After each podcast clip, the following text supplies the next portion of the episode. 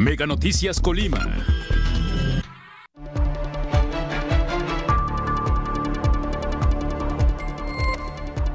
María José Sonora Santanera y Eden Muñoz serán conciertos gratuitos en feria. 8 de cada 10 colimenses se sienten inseguros en cajeros, bancos y transporte público. Exhorta Congreso al gobierno a aumentar a 14 millones de pesos el apoyo a la Cruz Roja. Mega Noticias Colima, con Dinora Aguirre. ¿Qué tal? Buenas noches. Qué gusto saludarles este jueves 13 de octubre. El equipo de Mega Noticias está preparado ya para mantenerle al tanto respecto a los hechos que ocurren en nuestra entidad, en el país y en el mundo. En el contexto en el que vivimos, las dinámicas familiares se han cambiado. El día a día se ha visto modificado, pues como les informábamos, al menos 8 de cada 10 personas señala haber escuchado disparos en el entorno eh, y esto en más de una ocasión nos ha tocado ser testigos de hechos de violencia, dar cuenta día con día y con esto incrementa la percepción de inseguridad en nuestra entidad. De ese tema hablaremos más adelante. Por lo pronto, vamos con las de portada.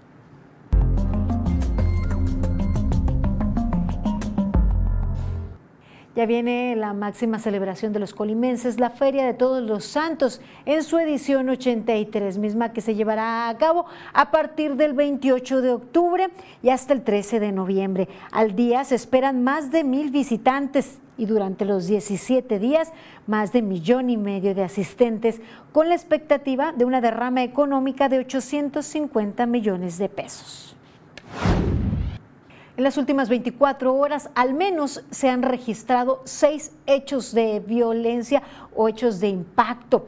Le eh, informábamos recién el día de ayer sobre el arribo de más elementos de fuerzas de seguridad federal. Sin embargo, eh, pues continúan registrándose estos sucesos focalizados estas 24 horas en el municipio de Villa de Álvarez y en el municipio de Tecomán la ola de inseguridad continúa en incremento y la mayoría de estos crímenes suceden, pues como se lo señalaba en Villa de Álvarez y Colima, la zona conurbada. Y lo que podría ser pues una actividad parte del, día, el ir al banco a realizar alguna transacción, se ha vuelto en una actividad riesgosa y que genera inseguridad. Ocho de cada diez colimenses mayor de 18 años manifestaron sentirse inseguros en el banco, mientras que en el municipio de Manzanillo, siete de cada diez. Urge que las autoridades definan qué es lo que ocurrirá con las viviendas y las edificaciones que se vieron severamente afectadas tras el sismo del 19 de septiembre. Hay varios casos en donde pues, el, el edificio representa riesgo no solo el riesgo latente por las afectaciones, sino pues también obligan a transeúntes caminar por el arroyo de la calle. Pues esta situación eh, representa peligro, una situación inesperada se podría registrar. La periodista Elena Chávez platicó con Mega Noticias sobre su libro El Rey del Cash, en donde se evidencian algunas irregularidades y corrupción. Ha sido filtrado este libro a través de diferentes plataformas. Y hasta aquí las de portada.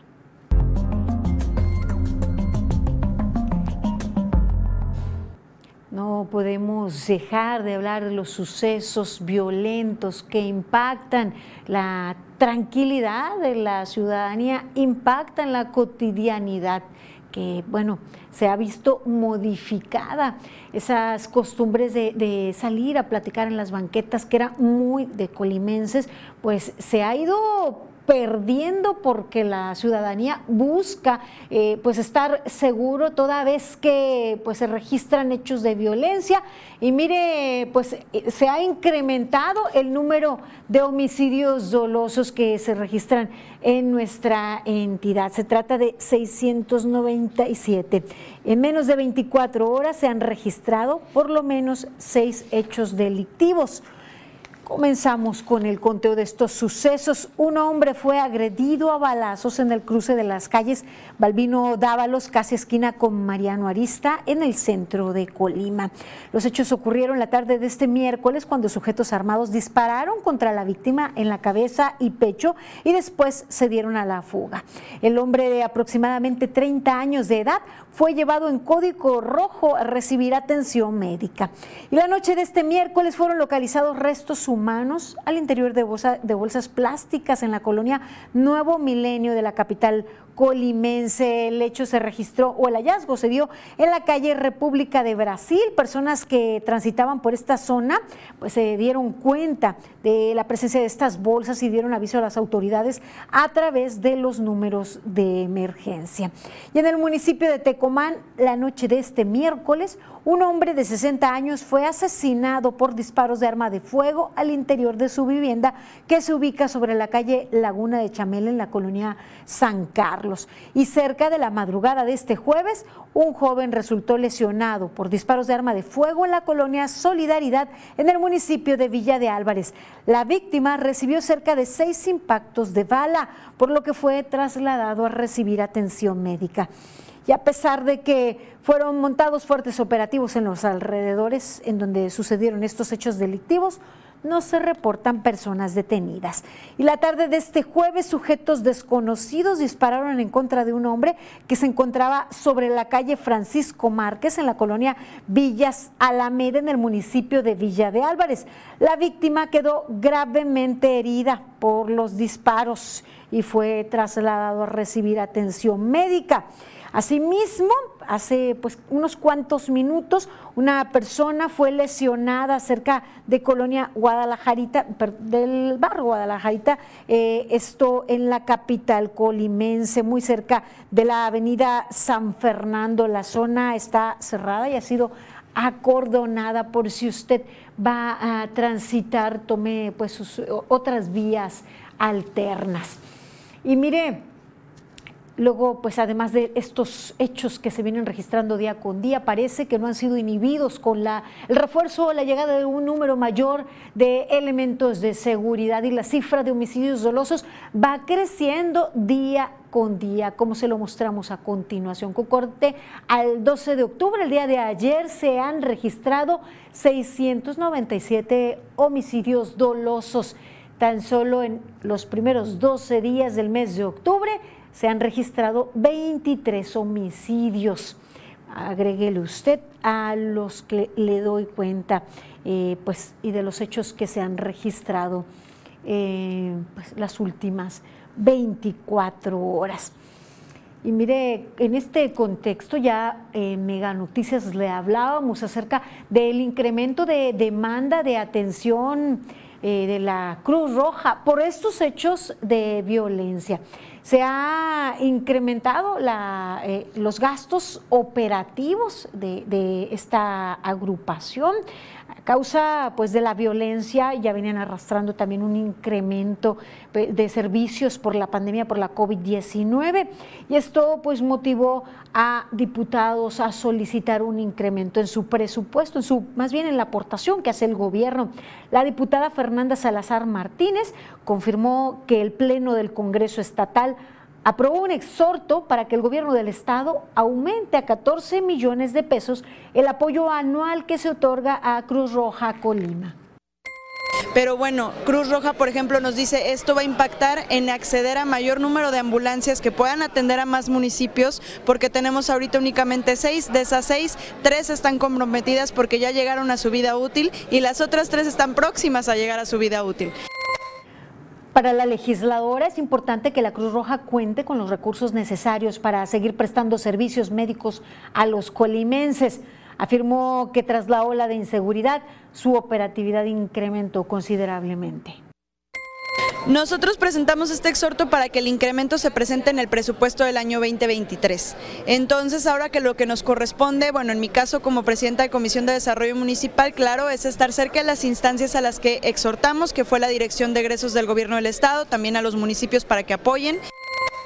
Señaló que es necesario este aumento de presupuesto, ya que en los tres últimos ejercicios fiscales, 2020, 2021 y 2022, la Cruz Roja ha recibido 8.391.333 pesos por año. Es un incremento necesario que vaya eh, ya venía eh, haciendo falta desde el incremento de, demanda por traslados de demanda de servicios a causa de la pandemia por COVID-19.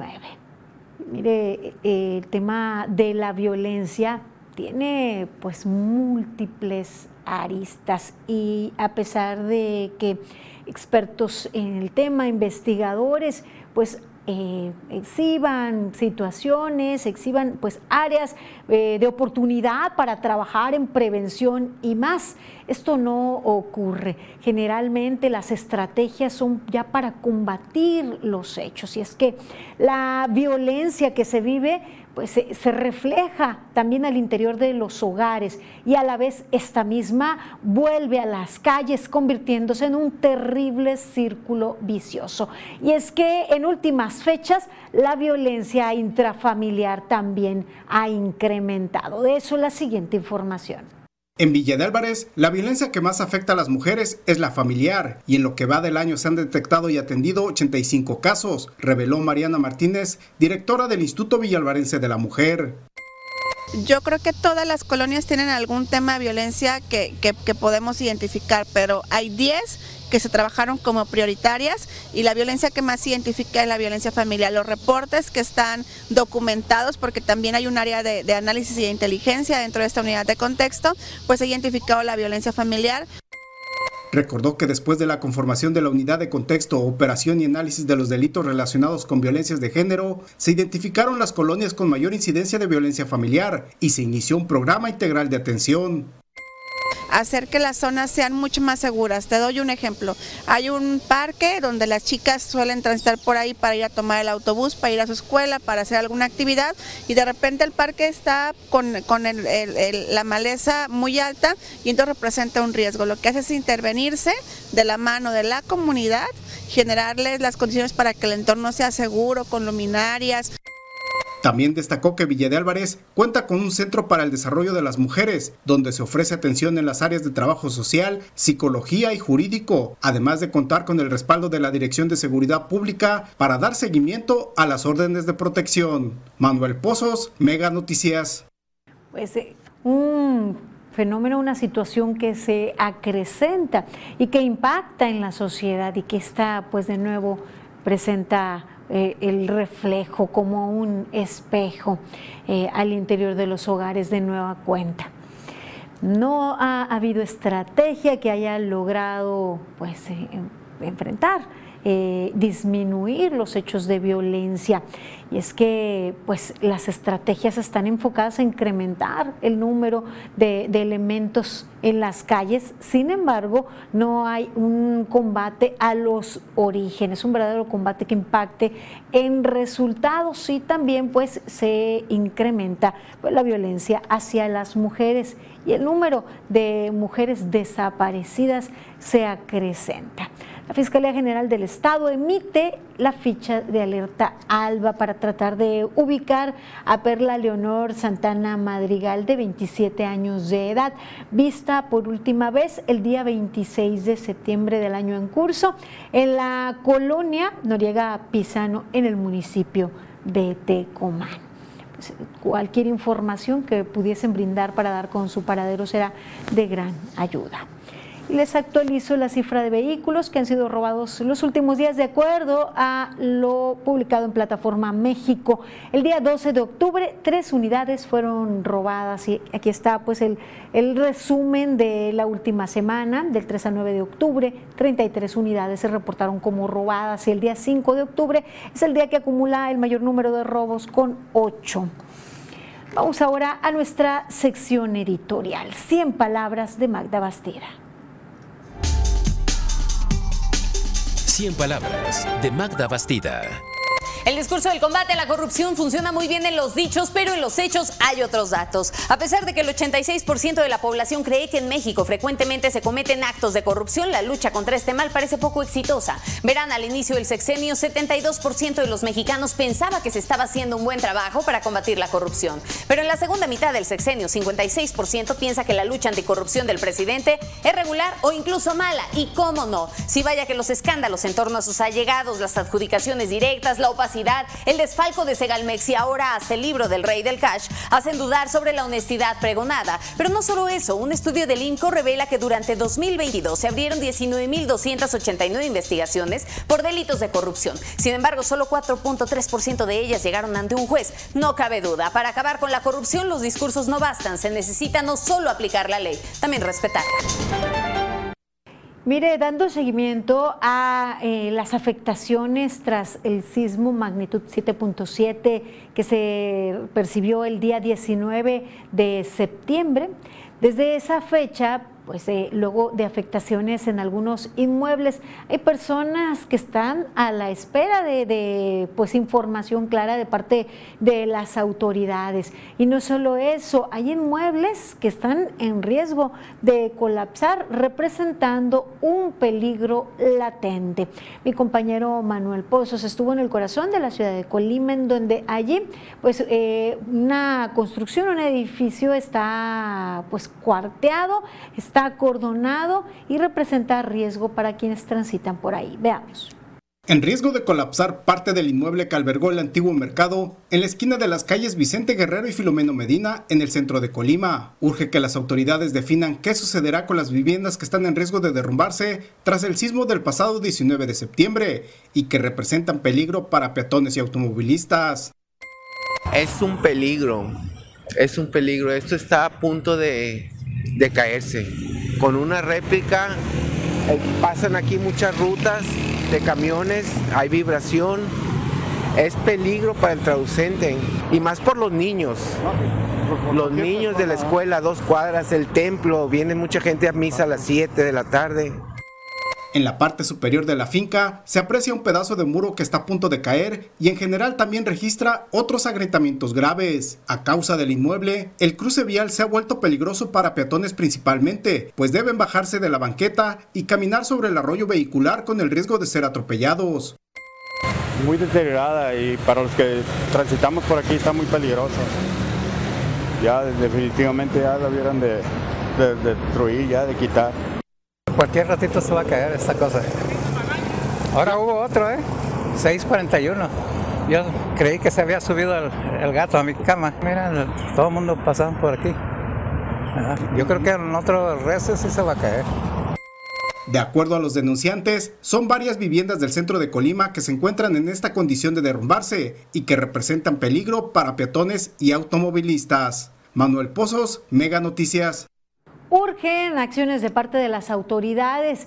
Si ya no se puede rescatar ese edificio, pues tal vez la solución inmediata sea demoler para que no represente un peligro, sobre todo presentándose réplicas y nuevos sismos como lo hemos estado viviendo los últimos días.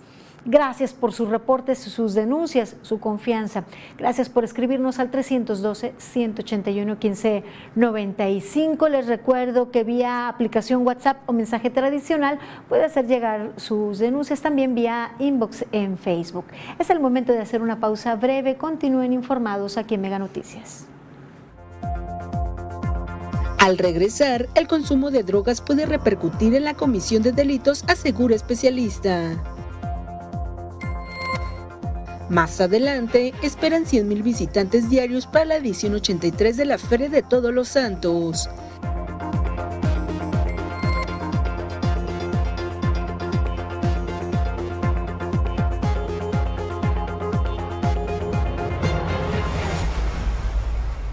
Continuamos con más información. Qué bien que sigue con nosotros en Mega Noticias.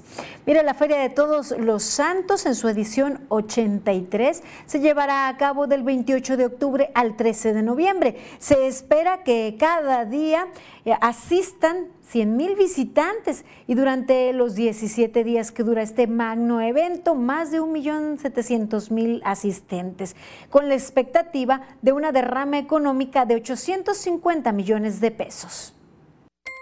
Tendremos una feria segura Hemos venido trabajando con una estrecha coordinación con las diferentes corporaciones de seguridad, con los tres niveles de gobierno, así como en la construcción de un equipo de control interno con responsabilidades técnicas, operativas, preventivas y de regulación para garantizar el éxito de nuestra feria.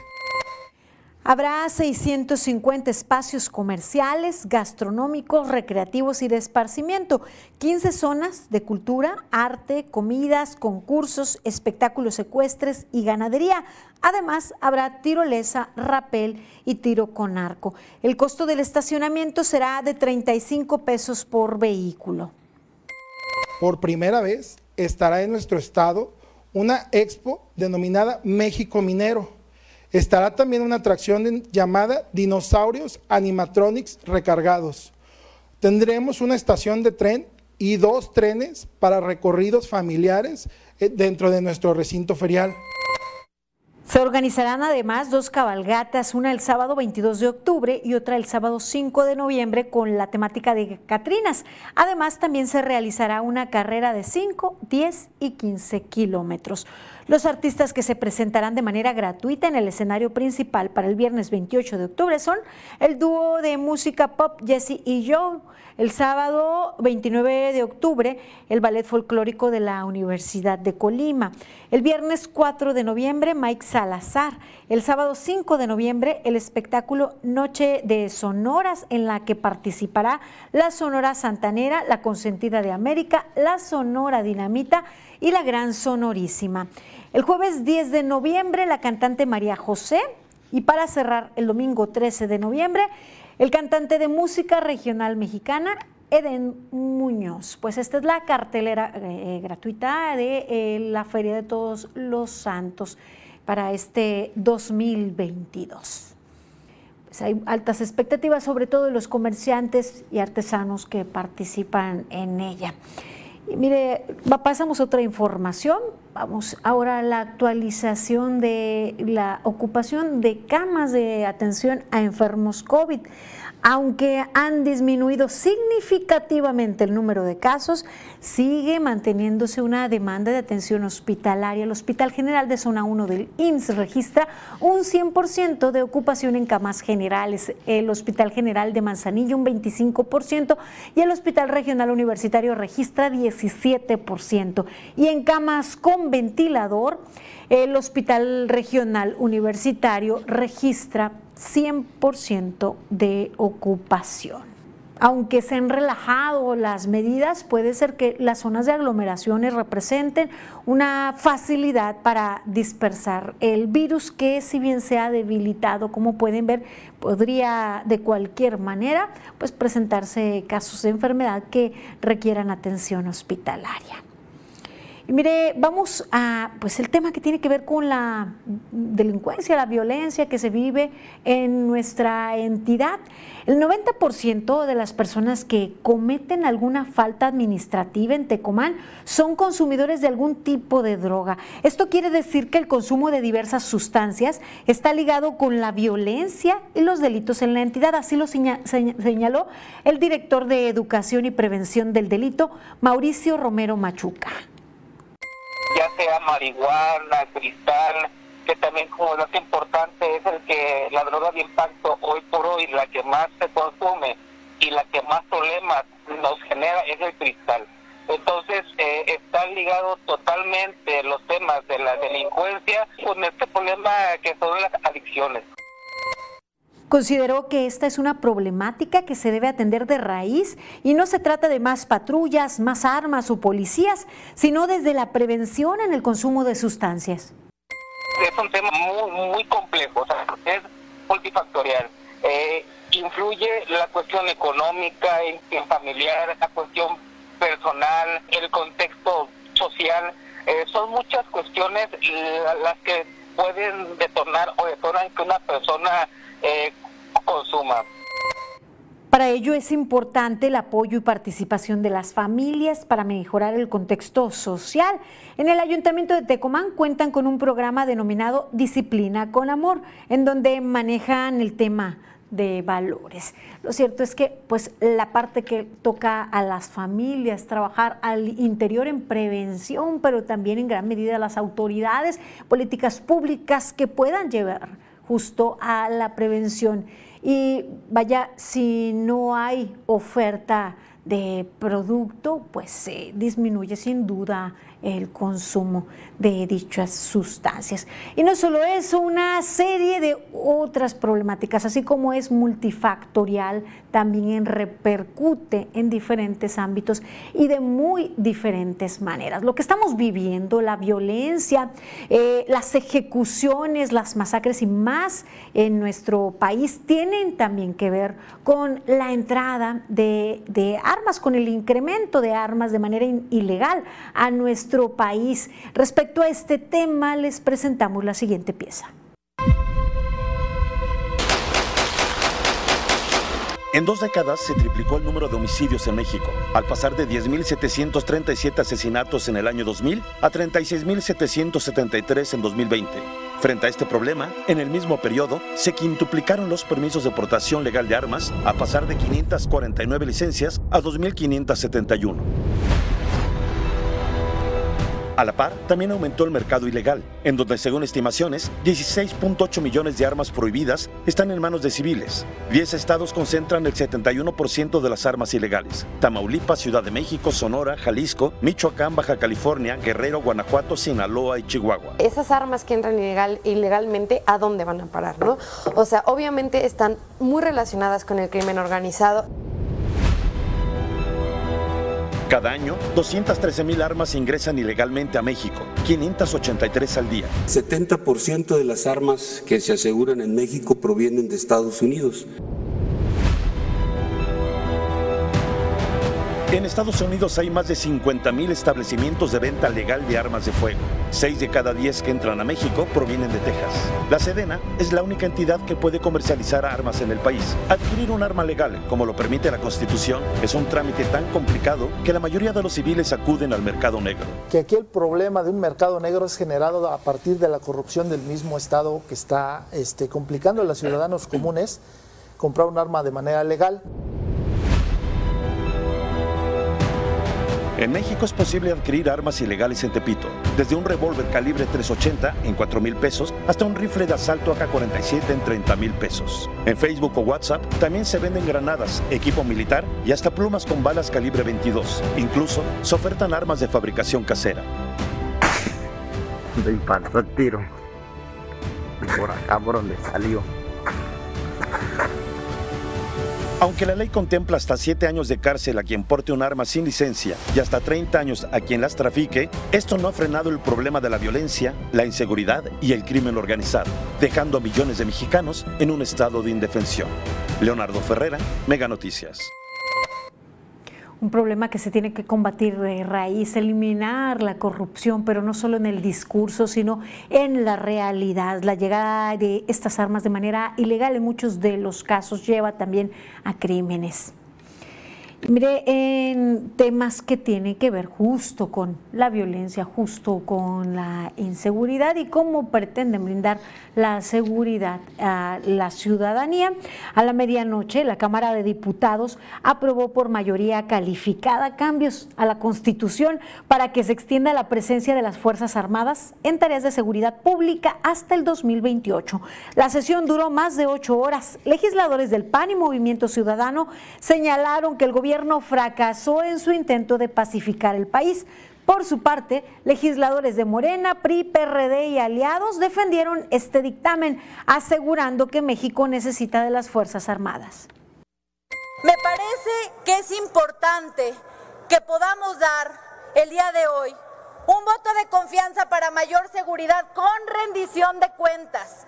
Podremos tener el, argumento en dos años de poder evaluar que el comprometernos a que la Guardia Nacional pueda fortalecer en tareas de seguridad con rendición de cuentas y la coordinación bicameral. Lo que no podemos permitir y quiero específicamente dar el ejemplo de Jalisco, es no, no meter las manos. No tienen rectitud y lo que menos tienen es respaldo ciudadano. Si de verdad tuvieran tantita congruencia, los reto, vayan ahora mismo a los municipios y a los pocos estados que gobiernan y exíganle a sus gobernantes que, fortalezcan a sus policías civiles. No, señores, no se equivoquen. La responsabilidad de la delincuencia federal es del gobierno federal, no de los gobiernos locales a quienes han abandonado. No, no estamos en contra del ejército, defendemos al ejército que mucho han humillado ustedes. Mire, la reforma se aprobó con 339 votos a favor, 155 en contra y dos abstenciones. El dictamen también establece crear un fondo permanente a partir del ejercicio fiscal 2023 para fortalecer los cuerpos policíacos de estados y municipios que el Ejecutivo Federal presente al Congreso de la Unión un informe semestral sobre su desempeño y la conformación de una comisión bicameral para entrar en vigor. Eh, la reforma deberá ser aprobada por la mayoría de los congresos locales. O sea, va, el siguiente paso pasa a los congresos en las entidades. Pues aquí se habla de una serie de acciones que se tendrán que implementar, no solo la aprobación de la presencia del ejército en las calles, sino pues inyectar recurso a las policías. Por ahí podría empezarse y no esperar, no esperar tanto, puesto que si estuviesen robustecidos los cuerpos eh, policiales, tanto municipales como estatales, no sería necesaria la presencia del ejército en las calles. ¿O qué piensa usted? Y mire, Luis Crescencio Sandoval, secretario de la Defensa Nacional, se negó a comparecer en la Cámara de Diputados para explicar el hackeo que sufrió el ejército. Integrantes de la Comisión de la Defensa Nacional confirmaron a Portal Animal Político en que pues en lugar de presentarse a, comparecer en la Cámara de Diputados, citó a los legisladores a un encuentro en su oficina el próximo 18 de octubre. Al respecto, en su cuenta de Twitter, el senador independiente, independiente Emilio Álvarez Emilio Álvarez y Casa pregunta quién manda aquí ante pues la negativa de el secretario de la Defensa, Luis Crescencio Sandoval, de no acudir ante los legisladores, sino les dice, yo no voy para allá, ustedes vengan acá. Así, así mismo fue. Y miren otro tema, en otra información, el asesino de Ingrid Escamilla, Eric Francisco Robledo, fue condenado por feminicidio. Este sujeto acabó con la vida de la joven de 25 años el 9 de febrero del año 2020. La sentencia que deberá cumplir la definirá el juez el próximo 17 de octubre. La familia ha pedido la pena máxima que según la ley alcanza 70 años de cárcel por este delito. Y mire, eh, la siguiente información verdaderamente es alarmante y queda en segundo plano por temas de violencia. Preste usted atención. En México reportan en promedio por día 14 menores de edad desaparecidos. De este tema, la siguiente información. Explotación económica, comercio sexual, adopción ilícita, tráfico de órganos, además de mendicidad y engrosar las filas del crimen organizado, son solo algunos de los motivos para la sustracción, secuestro o robo de niñas, niños y adolescentes en nuestro país. Desde que se tiene registro, 14.861 menores de edad están desaparecidos en México. Tan solo en tres segundos de descuido, un niño puede desaparecer de la vista y cuidado de un adulto. Mucho, es muy inseguro, este, no podemos descuidarlos ni un segundo. ¿Qué hace usted al respecto? ¿Tiene algún plan eh, de especiales cuidados con el niño? Él sabe qué hacer. ¿Le ha enseñado a usted? Claro. Por ejemplo. No hablar con extraños. El señor José lleva 30 años vendiendo dulces en el Parque de los Venados. Por lo menos en tres ocasiones le ha tocado recuperar niños extraviados por un descuido de sus padres, quienes pretenden minimizar su error ofreciendo dinero. he visto así como llega la patrulla, están buscando. Ya en dos o tres ocasiones también he tenido que andar con mi carrito de palomas, con el niño montado aquí en el portabultos y buscando a los papás por el parque. Y los papás creen que van a pagar su descuido. ¡Ay, tenga 100 pesos! A su corta edad, Paola ya vivió la desagradable experiencia de ser perseguida. A mí ya me han querido llevar varias veces. A ver, platícame cómo es eso. Pues yo cuando venía a la escuela venía en bici, entonces hubo una vez que iba para la escuela y pues era muy oscuro, o sea, eran las 6 de la mañana. Se bajaron dos, dos chavos de un coche y en un alto y yo me seguí. Vi que no pasaran coches y me seguí porque me dio mucho miedo. Y yo antes me daba mucho miedo venirme sola a la escuela y hacer cosas como yo sola, porque siempre estoy acostumbrada a estar con mi mamá. Tres segundos de descuido pueden ser la diferencia para convertir nuestra vida en un infierno en el descuido de un niño. En las imágenes José Antonio Aguilar, Antonio Jiménez Ugalde, Mega Noticias. Como padres de familia toca estar atentos. Sin embargo, cuando ya se trata pues de jóvenes, también es imposible no despegar la vista y no permitirles pues eh, el que se desarrollen plenamente, el que adquieran autonomía, individualidad. Eh, y, pues el temor nos hace quererlos mantener muy cerca y siempre a la vista afectando su desarrollo, pero las circunstancias no nos dejan de otra. Desafortunadamente nos quedan a deber en la protección a los menores las autoridades.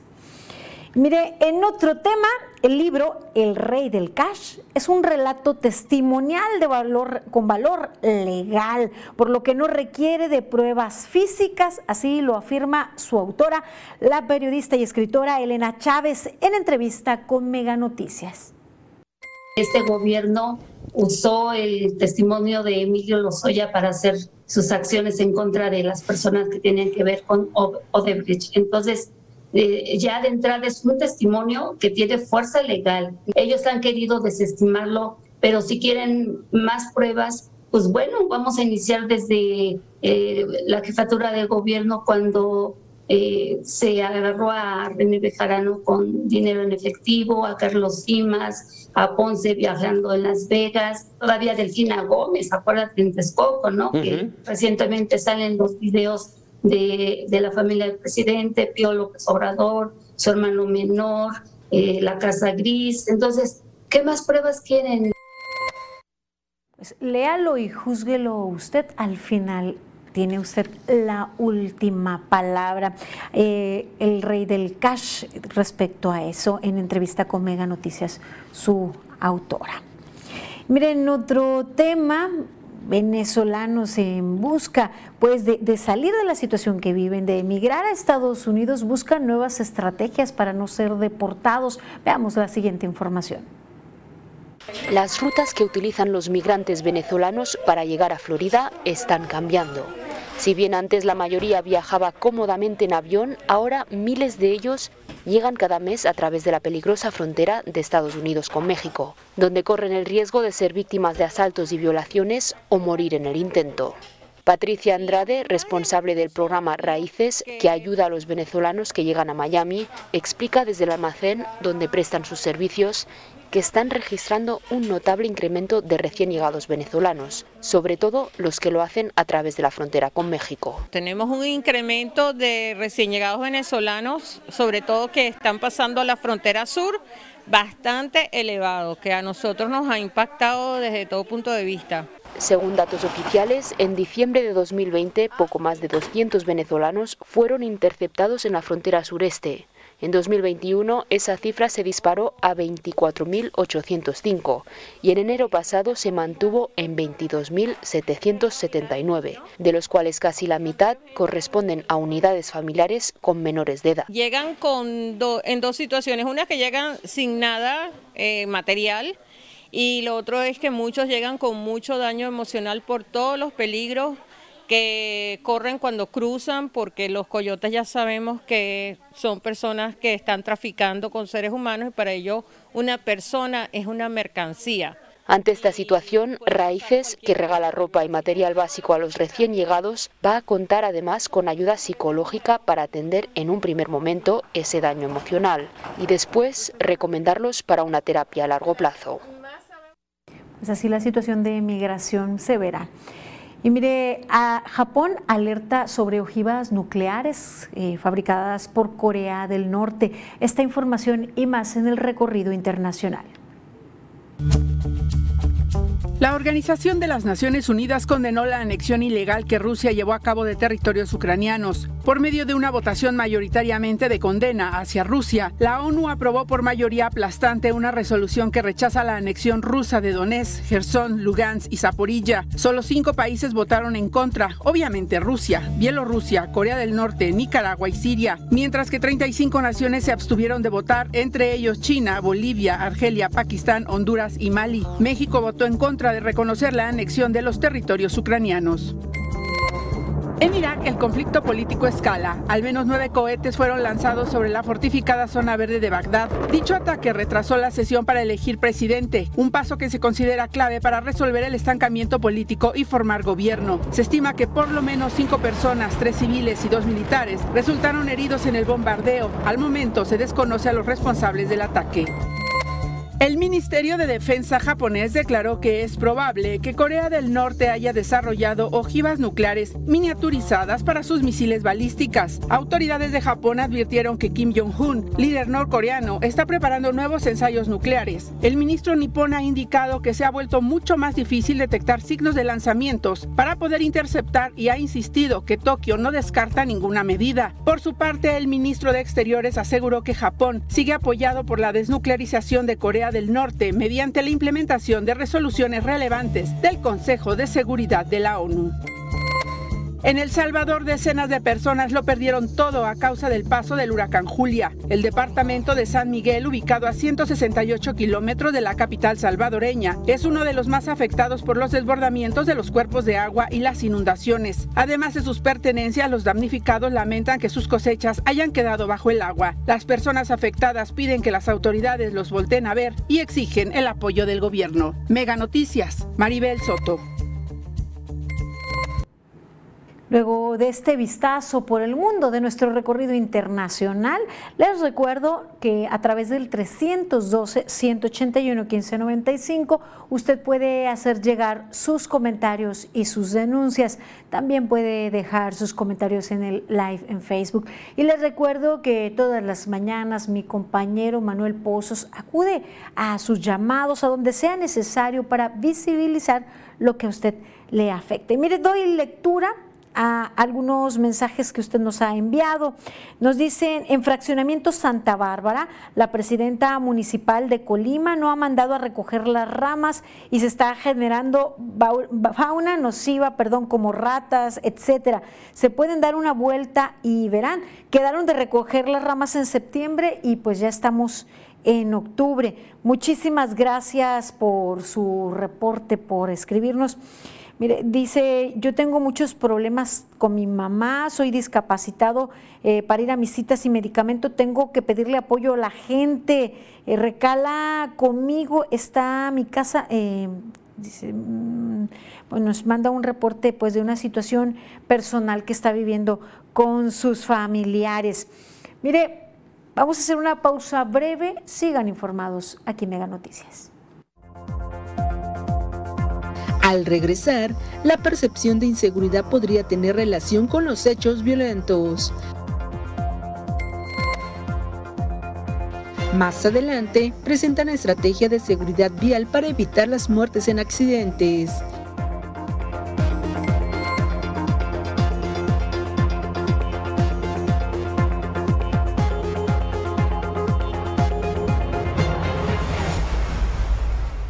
Seguimos con información en Mega Noticias.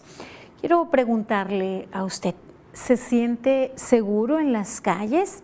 Al caer la noche, ¿se siente seguro en su cuadra, en su barrio? ¿Qué piensa de las actividades que realizan los niños de su hogar, los jóvenes? ¿Continúan realizando las mismas actividades que hace algunos años? ¿Se ha visto obligado a modificar sus actividades cotidianas? Mire, eh, un alto porcentaje de la población, de acuerdo con la encuesta sobre seguridad urbana de eh, INEGI, ah, eh, se siente inseguro en la ciudad en donde vive y hay ciertos puntos, sobre todo, en donde se siente aún más inseguro. Sobre la percepción de seguridad es que hablaremos hoy en Mega Noticias. Tema es...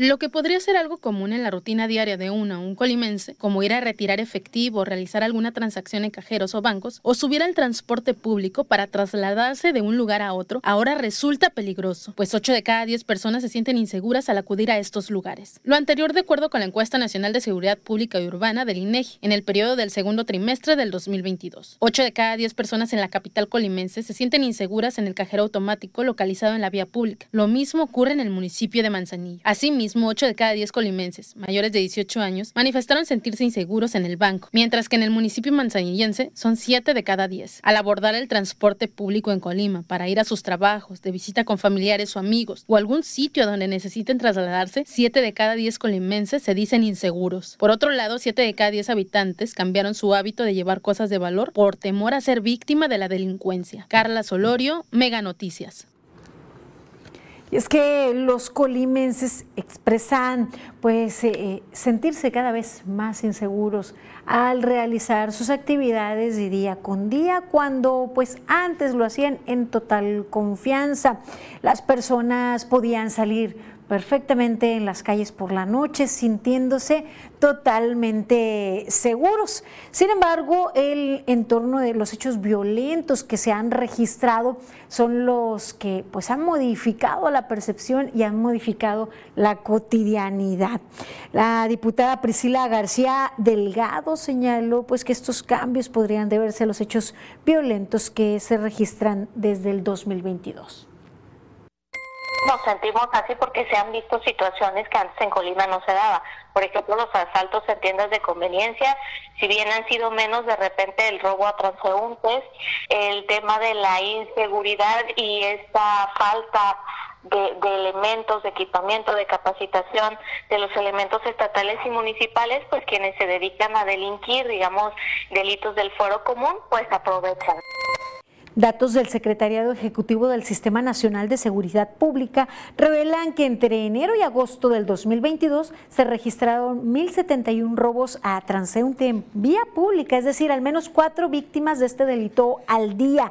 Respecto al robo en transporte público colectivo, al mismo periodo suman 10 carpetas de investigación y aunque a través de medios periodísticos trascendieron asaltos al exterior de instituciones bancarias, de acuerdo a las estadísticas, no hay denuncias por este delito. A la ciudadanía no nos queda más, creo que tirarnos. Si somos realistas, la policía municipal no tiene en ningún municipio la capacidad de respuesta o de ataque que se puede tener frente a quienes se dedican a delinquir. Pues así lo señala la legisladora, pero los ciudadanos lo vivimos día con día, como esta historia que nos comparten. El riesgo a ser víctima de un acto delictivo en la calle siempre está latente y este crece cuando se acude a un cajero automático o a una sucursal bancaria. Ramiro comparte que a raíz del recrudecimiento de la violencia en la entidad, su percepción de la inseguridad ha aumentado y más cuando necesita acudir a estos lugares. Tuve la necesidad de ir a a un banco a hacer un retiro de, un envío de dinero de un familiar de Estados Unidos.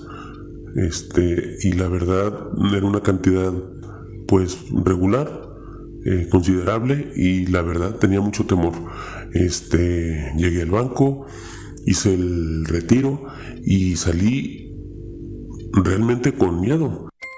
Señala que ya se han dado los casos de robos afuera de los bancos después de que la víctima hizo el retiro de una fuerte suma de dinero. Aunque no sucedió en su caso, insiste que el temor al delito siempre estuvo presente. Volteando para todas partes, este, hacia atrás, hacia quién estaba a mi alrededor, inclusive cuando estaba en la fila, eh, volteando a ver quién estaba en la fila, a ver si, si alguien me, me observaba. Y, este, y la verdad es una sensación bastante incómoda.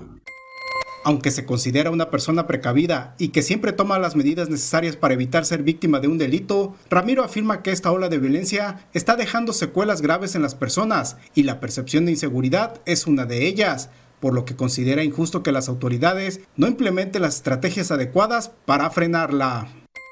He escuchado, he visto en las noticias que que de pronto en algún banco, al momento que salen con una cantidad de dinero, los abordan y, literal se los quitan. Y, bueno, y más aún que este dinero ni siquiera era mío, ¿no? Que era un envío de un familiar para, para guardárselo de alguna manera para sus ahorros. Manuel Pozos, Mega Noticias. Pues así lo viven los colimenses, el temor de estar en la calle, el temor de ir a hacer alguna transacción bancaria. Ya se ha desaparecido esa costumbre de pues eh, ponerse las banquetas y platicar luego pues de los hechos de inseguridad y violencia que se registran.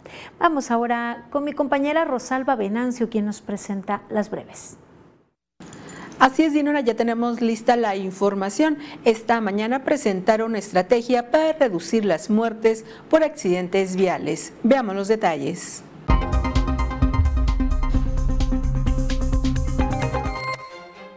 Este jueves se realizó el Parlamento Juvenil en su edición 2022, donde a través de este ejercicio los 25 diputados juveniles expresaron sus ideas y propuestas como mejoramiento a los servicios de salud, la inclusión de un porcentaje de la comunidad LGBTIQ en espacios del servicio público, la suspensión del uso de combustibles fósiles y la necesidad de contar con cuerpos especializados de policías. La presidenta municipal de Colima, Margarita Moreno, dio arranque junto con vecinas y vecinos de la colonia El Diezmo a la nueva unidad básica de rehabilitación con la que brindarán apoyo a los deportistas y familias colimenses. En Armería se dio inicio con la construcción de un andador en la comunidad de Cuyutlán, sitio referente del turismo en temporada de Semana Santa y Pascua. El andador tendrá una extensión de 1.747 metros, contará con cuatro paradores para autobuses y 52 luminarias. El Panteón Municipal de Manzanillo Teresa S. Escobar recibió por parte del Ministerio Público los restos humanos de cuatro personas que hace tiempo fallecieron en el Hospital General de Manzanillo sin que sus cuerpos fueran reclamados por sus familiares. Desde octubre de 2018, por humanidad, en dicho panteón no se usa una fosa común y son sepultados en gavetas individuales plenamente identificadas con el número de expediente. La gobernadora Indira Vizcaíno Silva presentó la estrategia de seguridad vial Visión Cero Nuestra Colima, que tiene como objetivo principal bajar a cero las muertes de personas por accidentes viales, beber y manejar, ver el celular mientras se conduce en vehículo o manejar a exceso de velocidad son algunos de los comportamientos que causan muertes.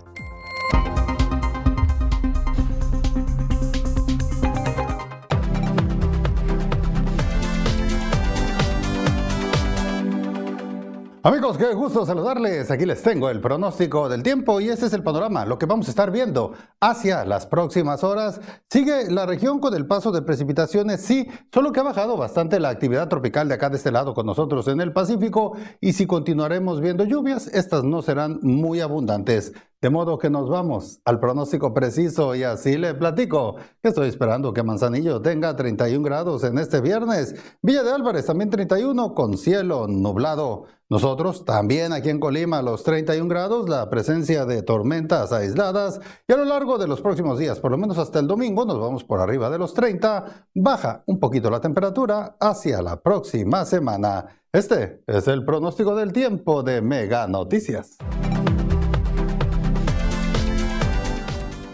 Y con esto llegamos al final de la emisión. Gracias por su compañía y por su confianza. Les esperamos el día de mañana en punto de las 8. Buenas noches.